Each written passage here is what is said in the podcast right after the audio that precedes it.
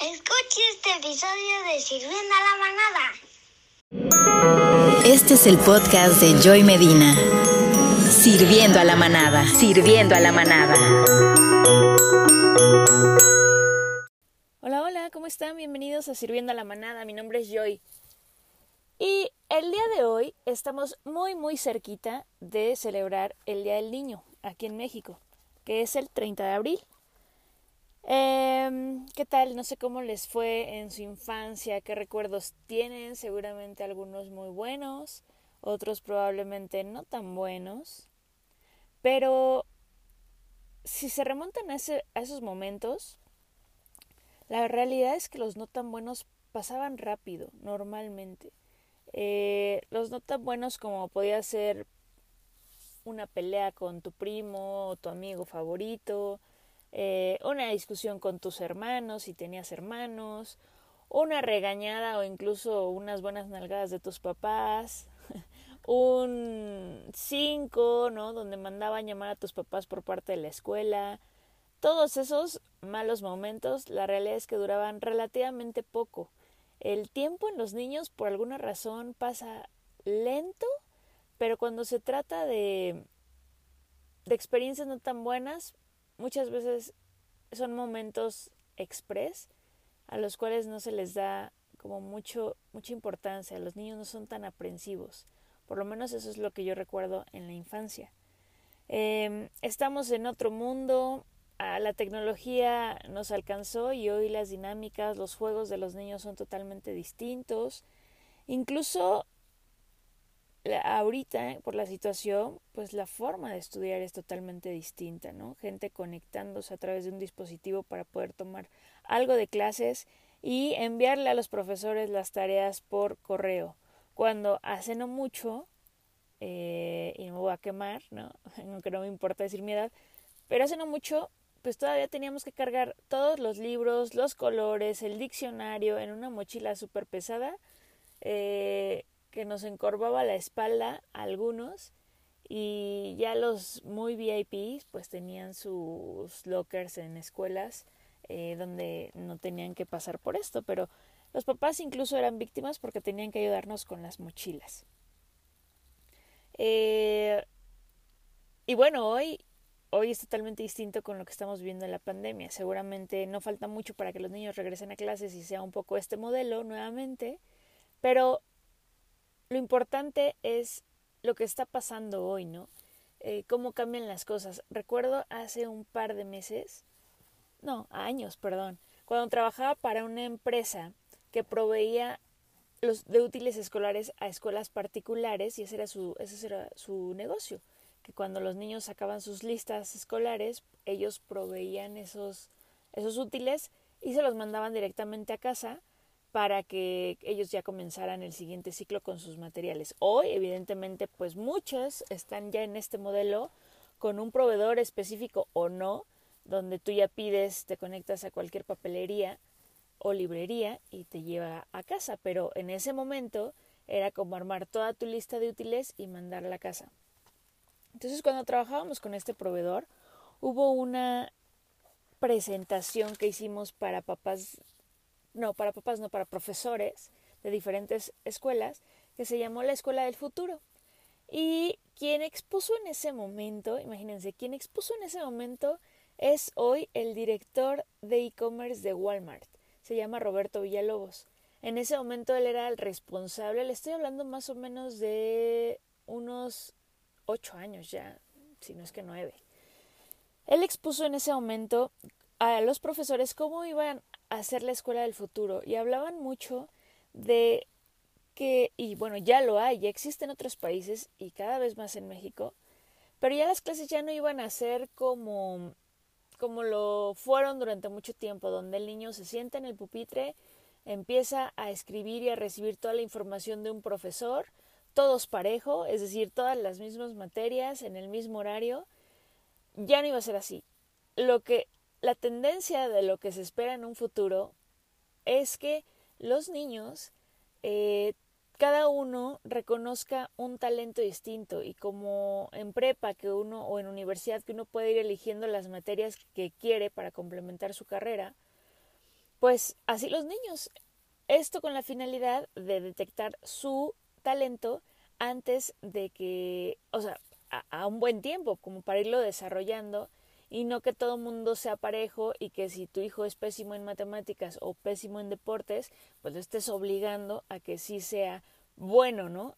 A lo que esta técnica apostaba o esta nueva modalidad de enseñanza era descubrir los talentos desde chicos y e irlos impulsando más en ese tipo de materias y que los profesores más que ser ya una figura de autoridad como lo fue durante muchos años, iban a ser una especie de asesor, una especie de consultor, porque los niños muchas veces con, el acceso a la información que ya tienen a través de Internet, pues pueden saber más incluso que el profesor. Entonces, que el profesor ya no iba a ser esta persona que iba a llegar y dictar qué aprender, en qué momento, y él sabe lo todo.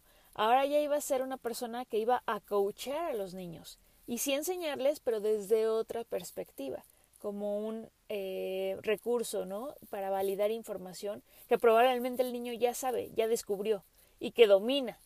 Entonces, me pareció muy interesante porque estamos hablando de hace ocho años, hoy ya estamos más o menos viendo eh, este tipo de enseñanza en algunos colegios, pero por la premura de la pandemia, pues también tuvimos que sumarnos a esta idea, bueno, yo no, pero en sociedad me refiero, tuvimos que sumarnos a esta dinámica donde los niños se tienen que conectar y etcétera.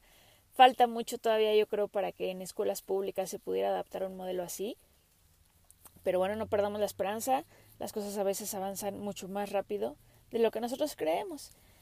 Y de lo que trata este episodio en específico es de darles em, siete recomendaciones para los niños, justo, para comprender más a los niños, para no para darnos cuenta si estamos haciendo algo mal, ¿no? Eh, y poderlo corregir. Hay muchas formas de educar a nuestros hijos, hay muchas formas de hacerlos seguros y muchas ni siquiera nos las planteamos. Como nos educaron es como nosotros vamos a educar.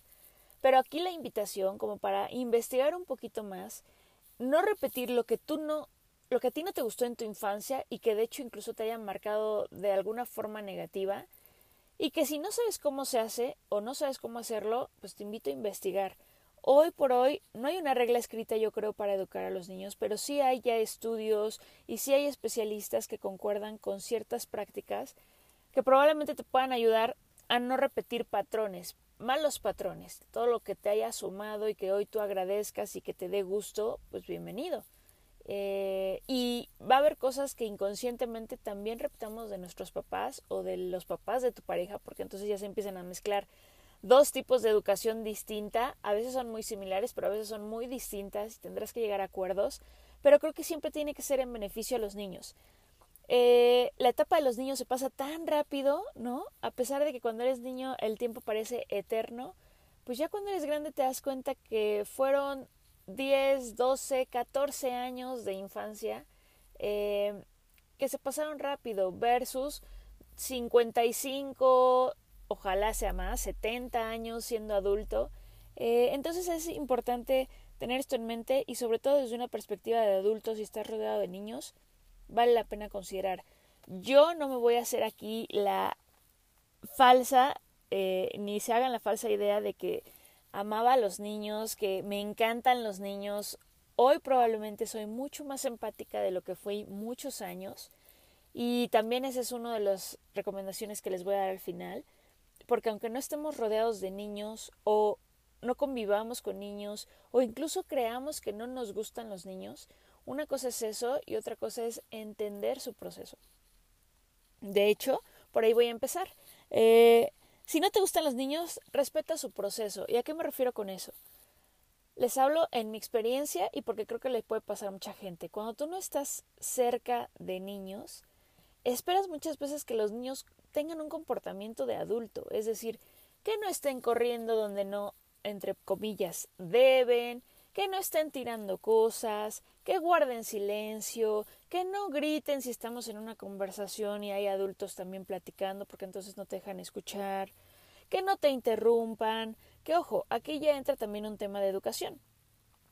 Pero ser empáticos, y esto me lo enseñó mi ahora esposo desde hace muchos años, ser empáticos es comprender que son niños y que un niño puede decir algo que sin querer puede ser, entre comillas vuelvo a decir, ofensivo para un adulto, pero que pero que el niño no comprende por qué por qué tiene esa implicación, ¿me explico? O sea, un niño te puede preguntar eh, cualquier indiscreción, puede señalar a cualquier persona eh, por algún rasgo físico que quizá no es común, por alguna enfermedad, eh, a lo mejor puede señalar o decir algo sin tener el conocimiento previo de que eso puede ofender a alguien y tratarlo como un adulto que sabe eso es injusto. Mejor explícale por qué no es correcto. Si lo vas a regañar, si en ese momento le vas a decir que no es correcto, si lo vas a limitar, necesitas explicarle por qué no. O sea, eh, cuando los niños de repente corren, ¿no? Y, y, y a lo mejor están en un lugar peligroso o están en un lugar que no es tu casa, con lo cual no conoces si hay riesgo, tienes que explicarle eso y entonces de la mano de darle la indicación de que por favor no corra. Cuando un niño llega a interrumpir una conversación, tienes que explicarle por qué no es correcto este, interrumpir una conversación y no nada más decirle, cállate, no estamos hablando contigo. ¿Sí me explico? O sea, si va a haber una lección que le vas a dar a tu hijo, lo ideal sería explicarle por qué y no dar por hecho. Ahora, normalmente, si a lo mejor tú tienes a tus hijos, tú tienes esta sensibilidad de explicarles por qué, pero es muy común que un tío, un familiar, un abuelo probablemente que a lo mejor ya tiene tiempo de no convivir con niños o que a lo mejor educó a sus hijos de cierta forma y que fue así, muy autoritario, sin dar mayor explicación porque antes así se acostumbraba, ¿no? A la gente, a mucha gente eh, le hablabas de usted. A mí me tocó todavía hablarle a mis abuelitos de usted y a todos mis tíos les hablo de usted porque esa fue mi educación. A mis papás ya no, y lo agradezco bastante. Y hoy, pues mis sobrinos me hablan de tú, y conozco también muchas personas de mi edad o más grandes que tenían la, la confianza de hablarle a sus papás y a sus abuelos de tú, por la cercanía o por la educación, pero antes se estila mucho hablarles de usted. Entonces, eh, explicarle la razón a los niños, cuando, cuando tú no estás tan cercano a ellos, es muy común que tú esperes un comportamiento de adulto. Y, y les digo que está padre explicarle a un niño como si recuerden que ellos son nuevos, entonces ellos no saben o muchas veces no se acuerdan. A lo mejor tú puedes decir, pero es que ya se lo dije una vez o dos veces. Sí, pero ellos están en formación, ellos no se acuerdan. Entonces es como cuando a ti te dicen algo nuevo hoy de adulto, pues probablemente no te vas a acordar de eso hasta que lo repites, lo repites, lo repites.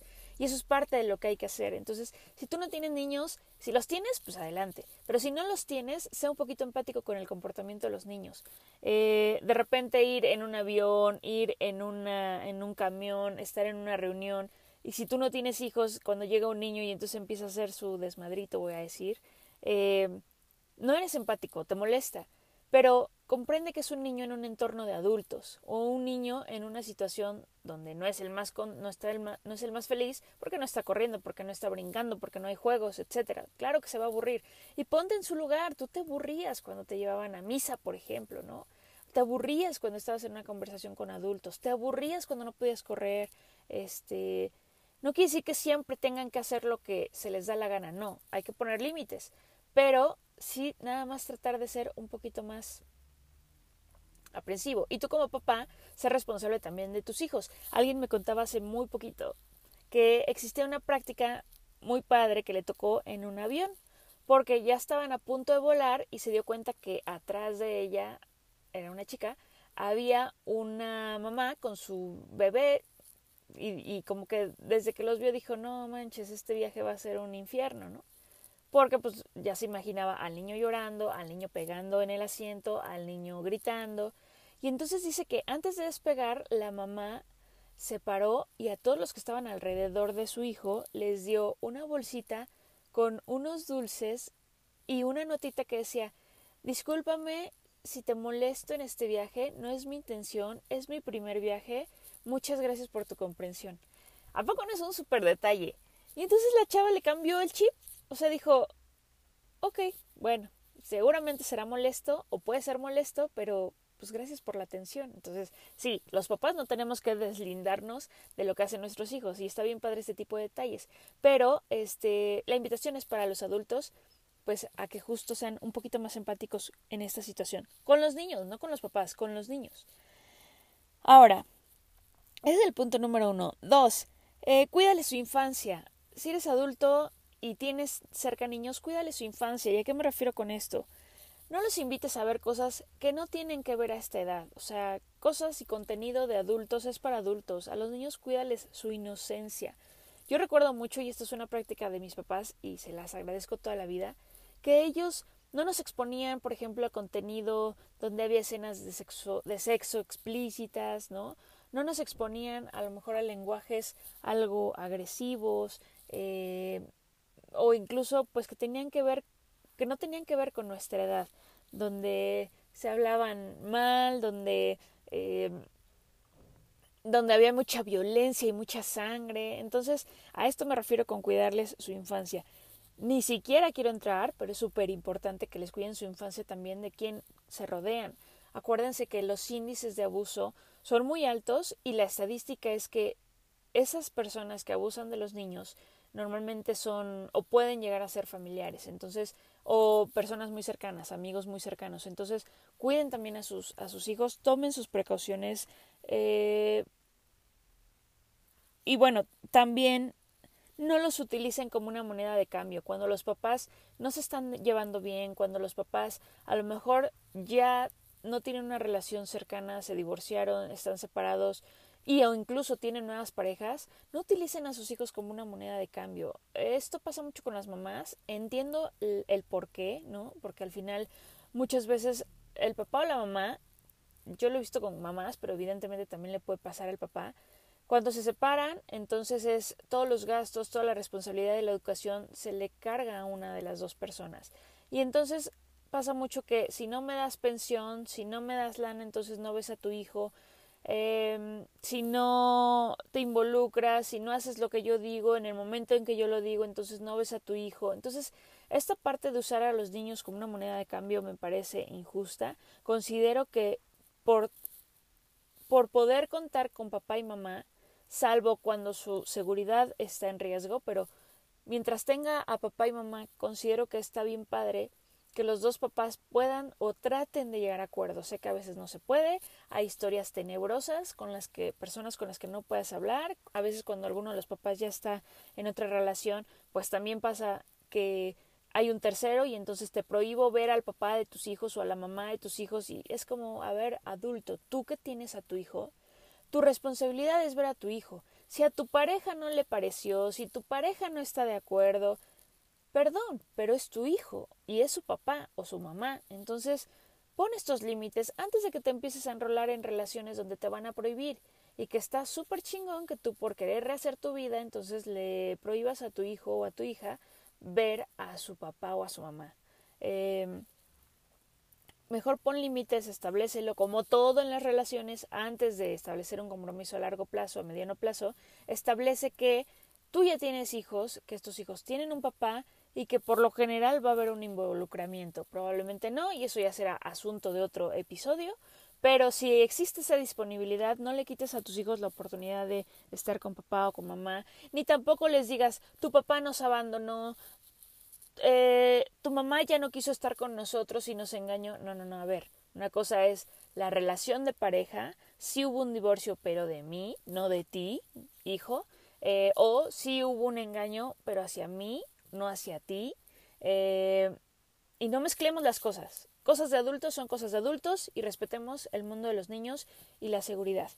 Este es el segundo consejo. El tercer consejo, que es muy bueno, lo he escuchado, mm, no sé qué tan fácil es, la verdad yo tengo un bebé de ocho meses, pero eh, crear rutinas, crear rutinas, dicen que les da mucha contención a los niños, entonces tratar de acostarlos siempre a la misma hora, eh, darles de comer a la misma hora, eh, que despierten a la misma hora, si tienes una rutina de llevarlos al parque, de leerles un cuento, de dejarlos eh, jugar un rato, de bañarlos todas las noches o todos los días, de acostarlos a una misma hora, que trates de darle eso a un niño, porque a veces caemos mucho en, ah, son vacaciones, entonces si el niño normalmente duerme a las 8 de la noche, en vacaciones que se duerma tipo 11 o 12, me conviene, ¿no? O déjalo, no pasa nada, está de vacaciones.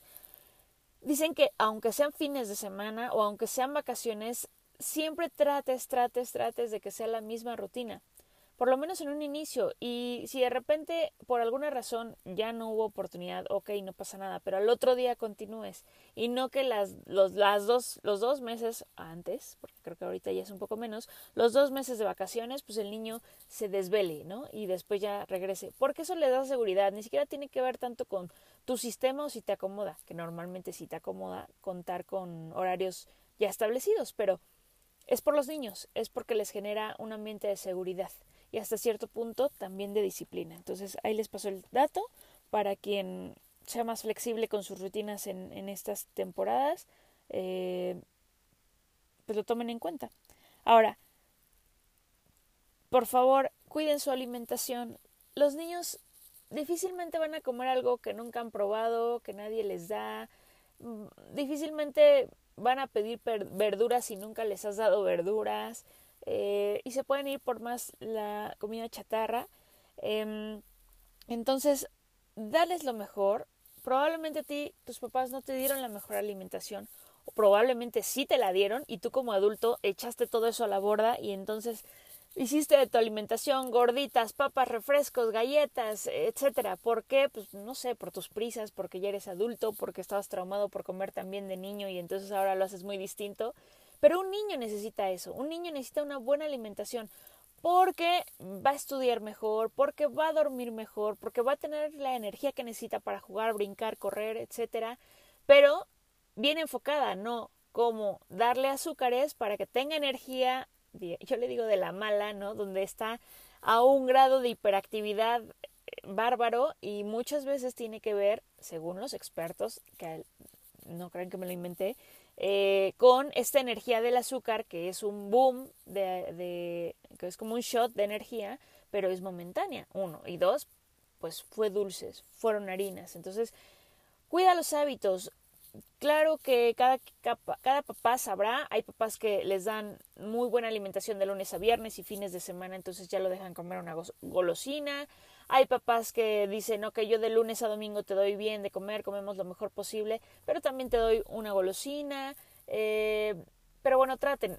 Siempre están los clásicos escenarios donde al niño cuando se lo llevan a la escuela, pues van en el, en el camión, ¿no? Y por hacerse tarde, este, le, le, le da su sándwich, no, o le das unas galletitas o unas papas y un refresco o unas papas y un yogurt. Entonces, en la medida en que te informes también, si tú no sabes cuál es la mejor alimentación para tu hijo, acércate con un nutriólogo y hagan un plan que te funcione por tiempo, ¿no? Porque también hay muchos papás que trabajamos y el tiempo es justo y limitado, pero bueno, investiga, vuelvo al inicio, investiga si no sabes, eh, haz un buen plan de alimentación que te convenga y que se ajuste a tus tiempos. Los niños se tienen que ajustar a tu vida, no al revés, pero sí creo que hay que tener consideración también de lo que necesita tu hijo y cuidar su, alimentación es algo muy, muy bueno. Número cuatro, establece límites sanos, eh, elige tus batallas, ¿no? Cada quien hablará como le va en la, en la feria, pero difícilmente cuando todo es guerra, todo es guerra y cuando vas a tratar de educar a tu hijo, esto lo he visto porque tengo niños cerca, familia cerca, pero también porque tengo amigos y lo he visto o lo he escuchado de especialistas, pero es súper importante elegir tus batallas y hablan mucho, por ejemplo, en la adolescencia, ¿no? En la adolescencia cuando los chavos ya quieren encontrar su propia identidad y empiezan entonces a elegir que sí, que no, etcétera, pues existe ya en muchos casos este enfrentamiento constante de no me parece tal, esto sí, esto no, no lo quiero hacer, bla, bla, bla. Entonces, la sugerencia es elige tus batallas. ¿Qué realmente es importante? ¿Dónde sí vale la pena un buen regaño? ¿Dónde vale la pena un buen correctivo? ¿Dónde vale la pena un, buen, sí, castigo? Hay gente que dice, no, no utilices el castigo. Bueno, no le llamemos castigo, llamémosle consecuencia. Entonces, ¿dónde sí vale la pena y dónde, dónde no lo vale tanto? Entonces, porque entonces siempre, si siempre castigas, y siempre pones límites eh, intensos y siempre hay consecuencias graves, etcétera, sobre lo que van haciendo, pues empieza a generar seguramente un roce constante. Entonces, elige tus batallas, donde sí vale la pena. Y en esas, sé inflexible. Porque si tú en esas además vas a ser flexible, bueno, pues entonces ya seguramente estos límites ya no fueron tan sanos. Pero este es un buen tip, sobre todo si empiezas a notar que con tu hijo hay muchos roces, muchos roces, sin importar la edad, ¿eh? puede estar pasando algo eh, mientras él sea incluso más chico antes de la adolescencia, pero eh, pues existen estos conflictos constantes. Elige tus batallas. Luego, uno que me parece súper, súper importante, reconoce su individualidad, reconoce sus talentos. Em, muchas veces, como papá, les ponemos tantas expectativas a los hijos de cómo van a ser, cómo se van a comportar, si va a ser igual que yo, si va a tener mis mismos gustos. Entonces a mí me encanta algo y quiero que a él le encante. Cosas tan sencillas como, hijo, en esta casa le vamos a las chivas. Por lo tanto, tú también le tienes que ir a las chivas. Eh, sí, en mi familia le vamos a las chivas. Hijo, a mí me encanta el básquetbol, así que desde chico te voy a llevar al básquetbol. Hijo, yo estudié en esta escuela, por lo tanto tú vas a estudiar en esta escuela. Hijita, las niñas eh, tenemos que saber hacer A, B, C, que esa es otra historia, pero tenemos que saber hacer A, B, C, D para cuando te cases. No, ma, no manchen. O sea, ya hay niñas que no les gusta cocinar y está bien que no les guste cocinar. Habrá otras cosas que les encanten lo que sean fregonas. Cocinar no les gusta, punto. Hay hombres que les gusta cocinar y a los hombres difícilmente antes se les enseñaba a cocinar. Hoy son unos chefs increíbles. Así que dejemos como de tener estas expectativas con los hijos y con las hijas y, el comportamiento que debían tener, ¿no? Antes las niñas no podían jugar fútbol, hoy hay niñas que les encanta el fútbol y hay ligas de fútbol femenil. Eh, y entonces hay que respetar la individualidad, incluso en las materias seamos más flexibles. Miren, en las, la mayoría de las escuelas les van a enseñar, nos van a enseñar, como aprendimos también nosotros, las mismas materias eh, parejo, es parejo. Y entonces antes, o solemos ser mucho de, tienes que traerme puros ocho y puros nueve y puros diez, porque entonces eso quiere decir que eh, vas bien y sí, la única responsabilidad o de las únicas responsabilidades importantes de los niños o de las principales son los estudios, estoy de acuerdo hasta ahí. Pero a veces mi hijo no va a ser bueno en matemáticas y si tengo más hijos incluso, habrá unos que sí, otros que no, unos que sean buenos para los deportes, otros para, las, para español, otros para ciencias, otros para matemáticas y entonces eso también es parte de reconocer su individualidad.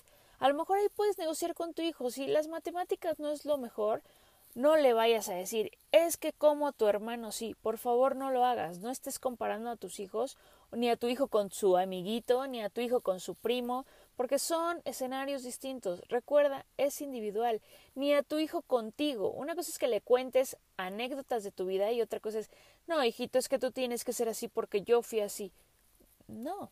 Entonces, apláudele, si tu hijo es malo en matemáticas, apláudele el 6, apláudele el 7.